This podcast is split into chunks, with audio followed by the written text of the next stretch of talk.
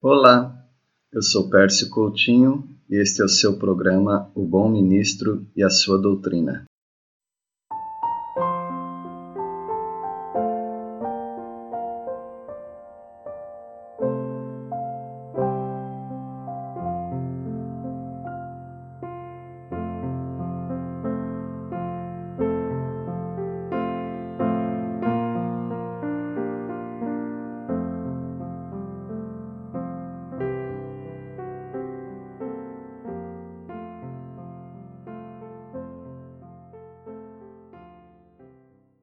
Todos aqueles que leem a Bíblia, que foram criados uh, na palavra de Deus, na escola dominical, na igreja, uh, certamente amam a história de José. Ela é contada a partir do capítulo 37 de Gênesis. Agora sim, Jacó estava no lugar certo onde Deus queria. As gerações de Jacó uh, não são apresentadas como foi no capítulo 36 aos descendentes de Esaú. Mas apresenta aqui de um modo bem dinâmico, através da, da história de José, o grande herói da nação de Israel, o desenvolvimento dessa família. A semelhança entre José e Jesus é muito grande. Então, José é uma sombra do Senhor Jesus. Evidentemente, ele não é o Senhor Jesus, ele não é perfeito, igual ao Senhor Jesus, mas nos dá uma ideia de quem é Jesus Cristo. Porque a palavra de Deus usa muitas sombras, muitos exemplos, muitos tipos, e José é um tipo de Cristo Jesus. Ele foi desprezado pelos irmãos, não foi? Mas Deus o salvou e permitiu que a nação sobrevivesse através dele. Jesus também foi desprezado pela nação de Israel, mas ele acabou tornando-se o salvador do povo de Israel. O José era filho de Rebeca, ele, ele via problemas no comportamento dos seus meios irmãos. Ele denunciava ao pai. O Jacó tinha preferência pelas uh, eh, suas preferências quanto aos seus filhos, sendo que José, José era o preferido uh, de Jacó. Ele era o filho da velhice e certamente por causa também da, da índole, do comportamento que José tinha. Então o Jacó ele dá uma linda túnica para José.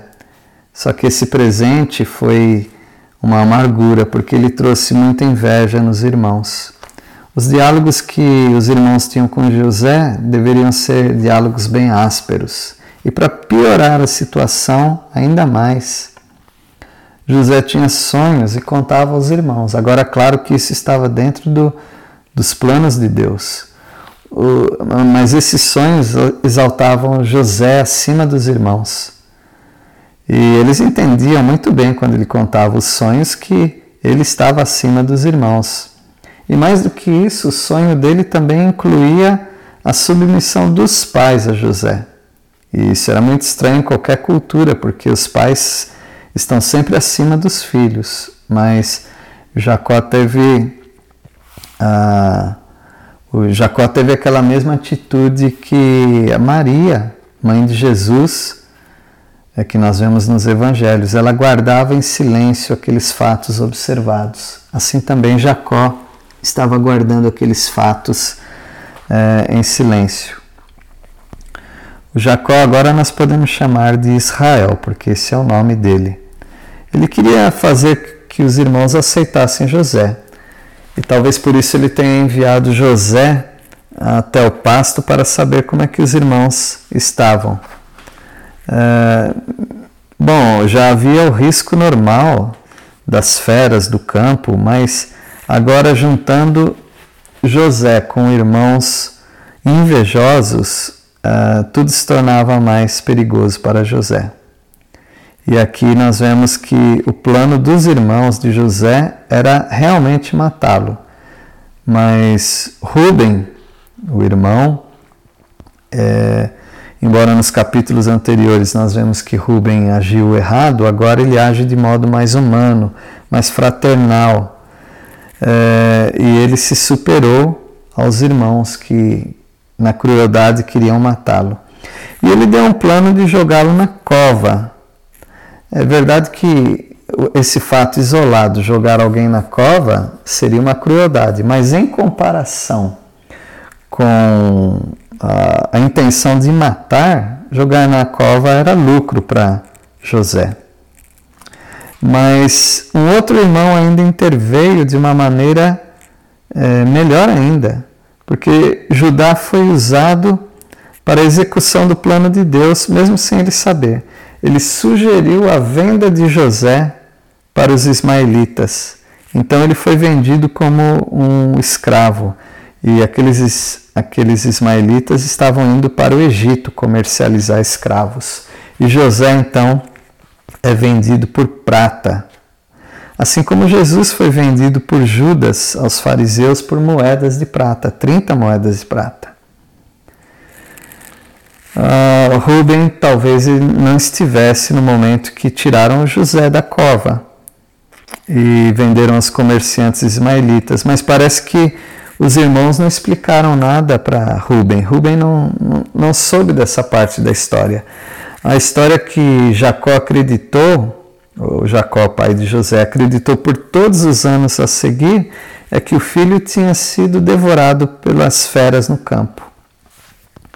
Vejam como a hipocrisia dos irmãos foi tão grande, inacreditável, porque uh, para que aquele plano parecesse realmente verdadeiro, eles tinham que derramar lágrimas, eles tinham que chorar junto com o pai, embora o pai não queria ser consolado.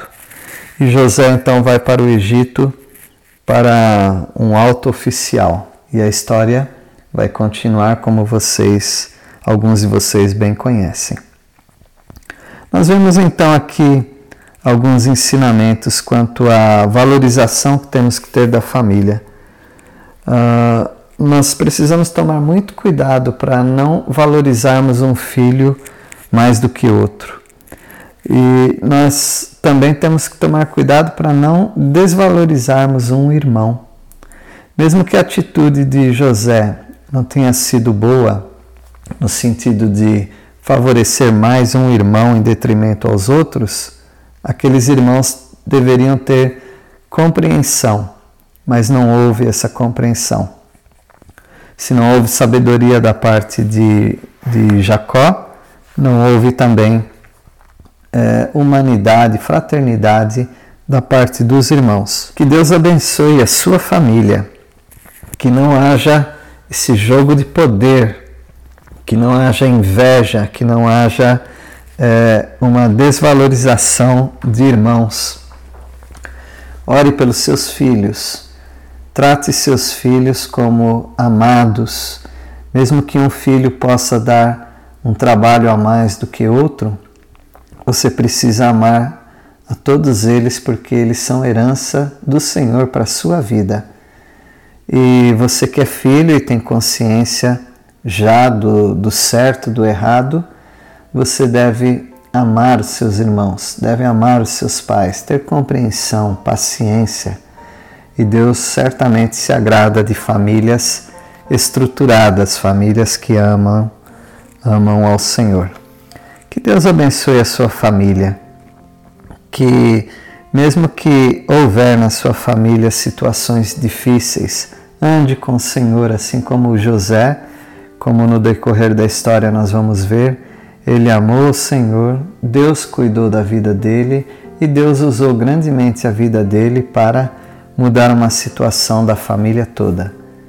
Quem sabe Deus esteja usando a sua vida, mesmo debaixo de algum sofrimento, usando a sua vida para uma transformação no seu lar, na sua família, se é necessária.